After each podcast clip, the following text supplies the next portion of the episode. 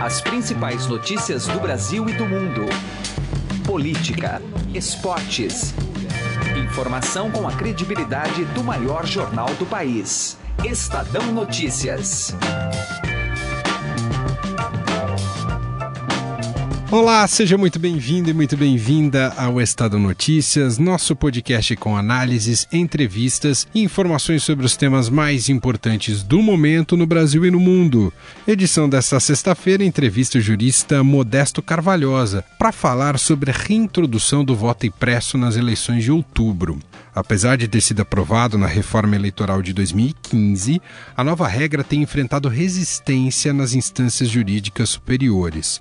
A Procuradora-Geral da República, Raquel Dodge, entrou com uma ação no STF contra a implantação do voto impresso. Para ela, a impressão caminha na contramão da proteção da garantia do anonimato do voto e significa verdadeiro retrocesso. Nesta semana, em parecer técnico, o TSE reforçou a argumentação da procuradora em manifestação enviada ao STF. Quem está com a relatoria do caso é o ministro Gilmar Mendes, que foi presidente do TSE até fevereiro deste ano. Em repúdio ao não cumprimento do que foi estabelecido previamente por lei, Carvalhosa, que conversou com a gente, entrou com uma ação na Organização dos Estados Americanos, a OEA, para alertar sobre a possibilidade de fraude nas eleições brasileiras. O advogado diz que o Brasil é o único país do mundo em que a apuração é secreta. Ele ainda diz que Dodd está mentindo deslavadamente ao dizer que o voto impresso acaba com o sigilo do voto. Carvalhosa também critica a medida aprovada pelo TSE sobre a implementação parcial do voto impresso nestas eleições. Segundo resolução da Corte, apenas 5% das urnas vão conter a impressora acoplada. Ele acusa o ministro Gilmar Mendes de ter sabotado o que foi possível nestes dois anos para não colocar em prática a lei de 2015. Entrevista completa se ouve em instantes aqui no programa. Confira ainda nesta edição uma análise sobre o protagonismo dos militares na segurança pública após a intervenção federal no estado do Rio de Janeiro.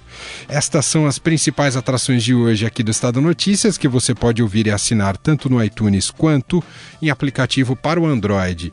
Também pode seguir o programa nas plataformas de streaming Deezer e Spotify.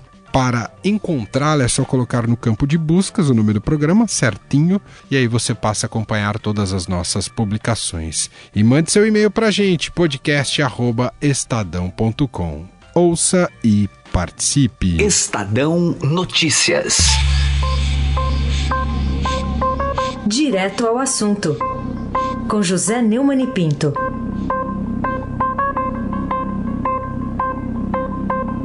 Olha, muita arte da pior espécie foi praticada pelo Congresso Nacional nestes últimos anos. Mas tem uma que eu considero especial, né? Abriu nesta quinta-feira, 8 de março, a janela partidária. Quer dizer, existe uma legislação que diz que o voto é do partido, o Supremo já consagrou esse direito constitucional em súmula vinculante, e aí os deputados e senadores acharam um jeitinho de burlar. Eles criaram uma janela para que antes das eleições os, os, deputados e senadores, os parlamentares, os candidatos em geral possam mudar de partido como se mudassem de time de futebol, o que é pouco, muito menos provável, ou de camisa, que fazem todo dia, né? Mas é um absurdo. A, a janela foi aberta nesta quinta-feira e só vai fechar dia 8 de abril. Até lá, quem quiser pode ir para o partido que quiser para lhe oferecer vantagem, não é por outra coisa. Então o eleitor vota num partido, vota num candidato de sua preferência e ele sai do partido no qual ele votou e que o elegeu e vai para outro qualquer, seduzido por um milhão e meio, dois milhões de reais para fazer sua campanha, porque a política virou um negócio e um negócio sujo. E nesse negócio aí, essa janela partidária nem é corrupção, nem é crime organizado, mas é um crime, é um, um, verdadeiro assinte contra a cidadania e contra a sua representação. O cidadão elege um político e esse político vai para o partido que quiser, faz do seu mandato um meio de ganhar dinheiro e a democracia que se dane. Lamentável mas infelizmente verdadeiro. José Neumann e Pinto, direto ao assunto. Estadão Notícias. Política. O assunto voto impresso ainda não é uma questão totalmente pacificada no Brasil, visto que as instituições, inclusive, ainda se debruçam sobre a real necessidade dele e tentam, de alguma maneira, revogar uma lei que já foi aprovada em 2015 pelo Congresso Nacional, que exige que nas eleições de 2018 as urnas tenham sim a impressão do voto como garantia de uma transparência, da apuração, transparência dada à apuração. O que tivemos de novidade recentemente, mesmo com prazo apertado, já que as eleições são agora em 2000, em outubro de 2018, estamos em março. O Tribunal Superior Eleitoral expressou preocupação com a implementação do voto impresso para as eleições de 2018, enviou essa manifestação à STF, é assinado pela assessoria jurídica encaminhada pelo presidente da Corte, ministro Luiz Fux, e um pouco concorda com aquilo que diz a Raquel Dodge, que é que quem tenta a mudança, quem não quer implementar o voto impresso no Brasil, segundo Raquel Dodge, procuradora-geral da República, a reintrodução do voto impresso caminha na contramão da proteção da garantia do anonimato do voto e significa verdadeiro retrocesso. A gente vai conversar sobre esse assunto com o jurista Modesto Carvalhosa. Tudo bem, doutor Modesto? Obrigado por nos atender. Tudo bem, Manuel. Prazer. Tá. Bom, uh, doutor Modesto, como é que o senhor se posiciona, né? O jurídico aí batendo cabeça sobre colocar ou não o voto impresso, mesmo com algo aprovado uh, no Congresso em 2015, hein, doutor? Pois é, veja como realmente as instituições no Brasil elas são liquidadas, né? Porque existe uma lei do Congresso que manda haver o voto impresso para se poder apurar publicamente as eleições. Como sabe, o voto eletrônico, o voto de, que hoje se utiliza no Brasil, leva a um fato muito interessante. O Brasil é o único país do mundo, é o único país do mundo em que a apuração do, das eleições, a apuração do, da votação é secreta. Quando na democracia a, a, a votação é secreta e a apuração é pública. No Brasil, a apuração é secreta. Quer dizer, você vai lá, bota o seu digital lá naquela urna eletrônica antiquadíssima, aliás, que tem aí, de primeira geração, e depois os funcionários desse TSE, nosso Superior Eleitoral, vão lá e declaram o presidente é fulano, o senador, os deputados e tal. Quer dizer, secretamente, quer dizer, três ou quatro funcionários do TSE dão apuração do voto sem nenhuma fiscalização. Enquanto que o princípio democrático fundamental é de que a apuração de voto tem que ser pública, permitindo a fiscalização na apuração. Por isso, Emanuel, que nos países civilizados os votos são impressos. Pode haver até urna eletrônica, em certos casos, na medida em que o voto impresso e é concomitante à digitação eletrônica, para permitir que o princípio fundamental democrático de apuração pública, apuração fiscalizada, seja realizada. Nesse país aqui, não. Agora, você veja, a, a, do, a Raquel Dodge é contra isso, é contra a aplicação de uma lei que está em vigor. E agora o Tribunal Superior Eleitoral também apoia Raquel Dodge para não cumprimento de uma lei. Quer dizer, nas vésperas da eleição, querem que a lei seja considerada inconstitucional, porque ah, ela eh, revela o voto dado, que é uma mentira deslavada que não é digna de uma procuradora-geral da República dizer uma bobagem dessa. É, ela, inclusive, diz textualmente, doutor, que isso caminha na contramão da proteção da garantia do anonimato do voto. Como é que o senhor responde a isso, doutor? Isso é simplesmente inacreditável, como eu já falei, que uma procuradora-geral da República diga uma inverdade desse jaez. o voto impresso é colocado na urna e é o, absolutamente o não, é, não é manipulável pelo uh, eleitor, que não pode levar esse voto escrito para casa, voto impresso para casa dele. Ele fica lá na, na, na, na urna uh, ao lado da, do, do voto eletrônico. Portanto, a lei é absolutamente técnica, nesse aspecto de preservar absoluta, o absoluto sigilo do voto ah, dado pelo eleitor. Agora, permite a lei, o que é importante, que haja fiscalização na apuração. E a dona Raquel Dodge, junto com agora com o TSE, que é um, um lugar muito suspeito, não entender, que lá é um lugar arque suspeito, quer que continue no Brasil a haver a apuração secreta da eleição. É inacreditável. Quer dizer, como é que uma pessoa dessa responsabilidade pode mentir tão deslavadamente como ela fez? E ainda, doutor, é, em outra medida já anunciada pelo TSE, mesmo que fosse implementado o voto impresso no Brasil nessas eleições de 2018, não seria algo ah, 100%. Eh, ah, o voto seria em apenas 5% das urnas em 2018. É.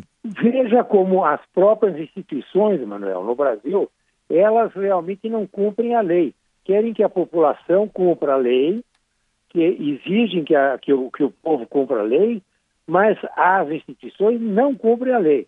O Tribunal Superior Eleitoral é um órgão burocrático em que realmente deve ser preservada uma lei de 2015 para o efeito da eleição agora de 2018. Pois o senhor Gilmar Mendes, que foi presidente dessa TCE aí, é, Tribunal Superior Eleitoral, durante dois anos, sabotou durante dois anos o que foi possível para não implementar a lei de 2015.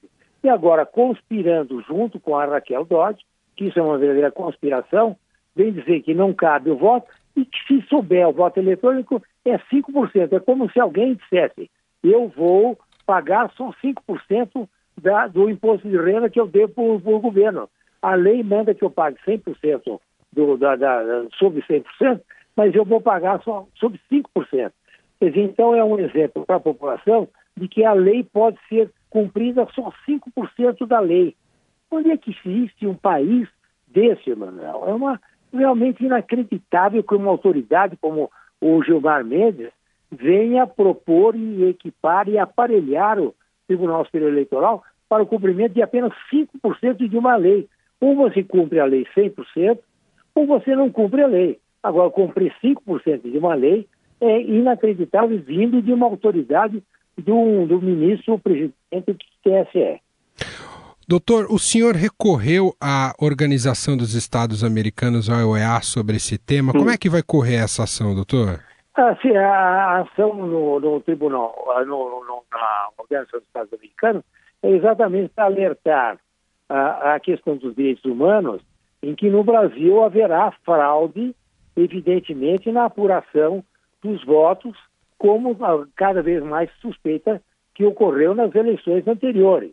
Quer dizer, a vontade do Tribunal Superior Eleitoral, junto com os partidos políticos, agora também nesse conluio, também a, a, a Raquel Dodge, demonstra que há fraude nessa apuração, porque o fato de não querer colocar o voto impresso junto na, juntamente na, na, na votação, mostra que querem continuar a possibilidade de fazer fraude.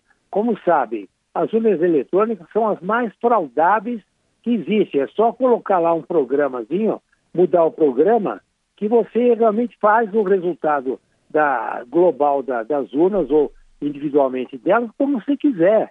Porque é, é uma fraude programada. Eles programaram a eleição uh, eletrônica e a fraude também estão programando ao negar o voto impresso seguido da, da votação eletrônica, é para poder continuar fraudando os resultados da, da eleição, ou seja, a apuração secreta e fraudada das eleições.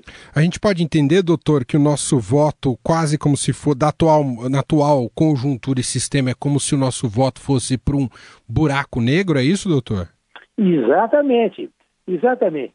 Como sabem, a, o sentido, o, sistema de computação é o mais manipulável que pode existir, não é?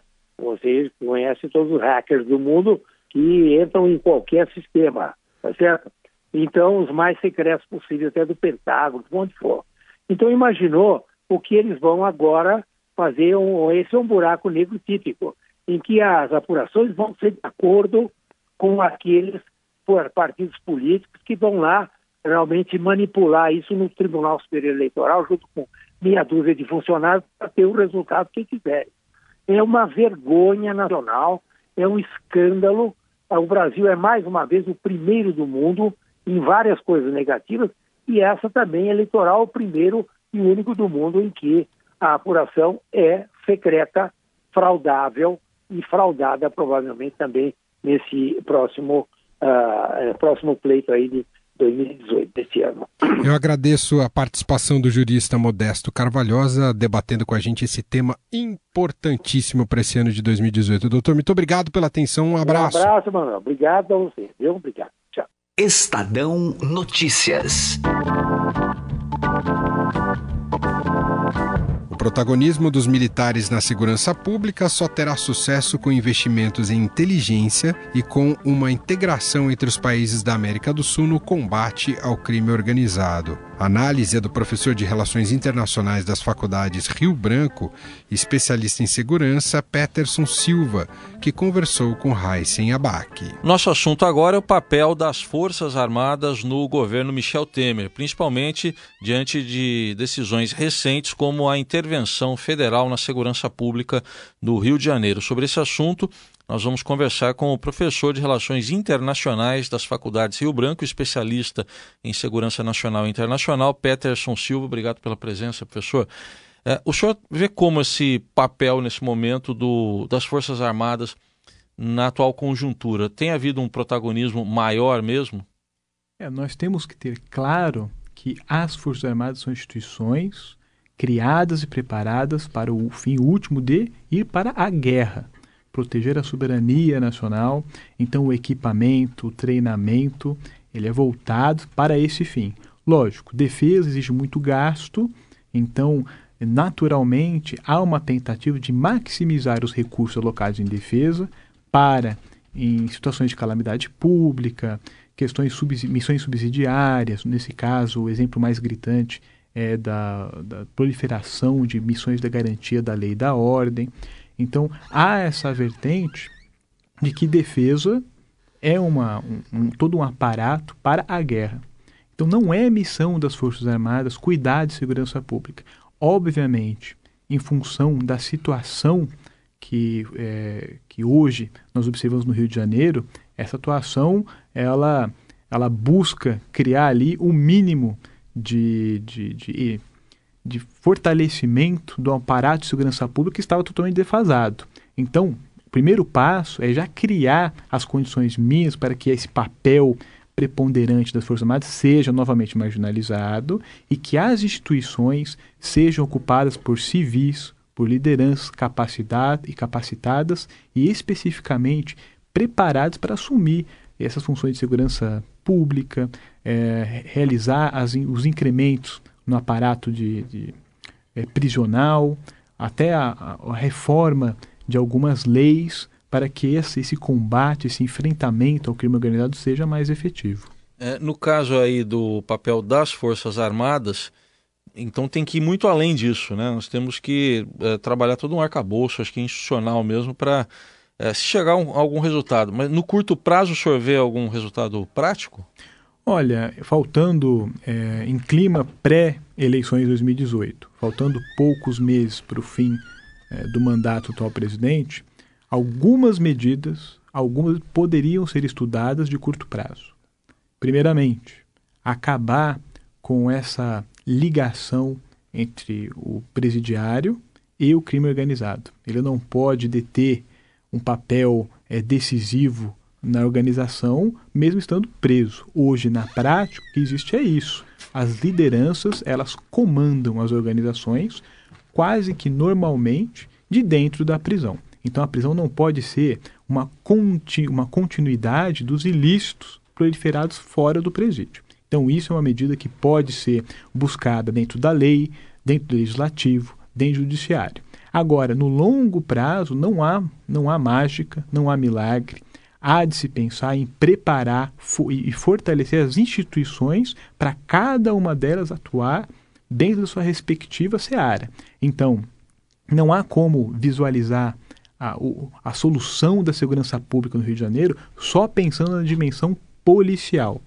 O policial hoje, que ganha 3 mil reais, que é ameaçado, que tem que se mudar uh, frequentemente proteger sua família, que tem que esconder a farda dentro do carro para ir trabalhar, ele sozinho não vai resolver o problema. Então tem que se pensar em um debate muito mais amplo e plural que envolva os setores, no mínimo, inteligência, defesa e segurança pública, mas também que ataque as raízes do problema, que é saúde, educação, transporte, a reforma do sistema prisional hoje que se encontra falido e o incremento das leis para que esse combate seja mais efetivo. Tudo bem, agradecemos aqui a presença do professor de Relações Internacionais das Faculdades Rio Branco, especialista em segurança nacional e internacional, Peterson Silva. Até uma próxima oportunidade. O Estadão Notícias desta sexta-feira vai ficando por aqui. Contou com a apresentação minha, Emanuel Bonfim produção de Gustavo Lopes e participação de Raíssen Abac. O diretor de jornalismo do Grupo Estado é João Fábio Caminoto. De segunda a sexta-feira, uma nova edição deste podcast é publicada e tem tudo no blog Estadão Podcasts. Também estamos na Deezer, este e os demais programas aqui do Estadão. E para mandar o seu comentário ou sugestão, é só utilizar o e-mail podcast@estadão.com. Um abraço, uma excelente sexta-feira e fim de semana para você e até mais. Estadão Notícias.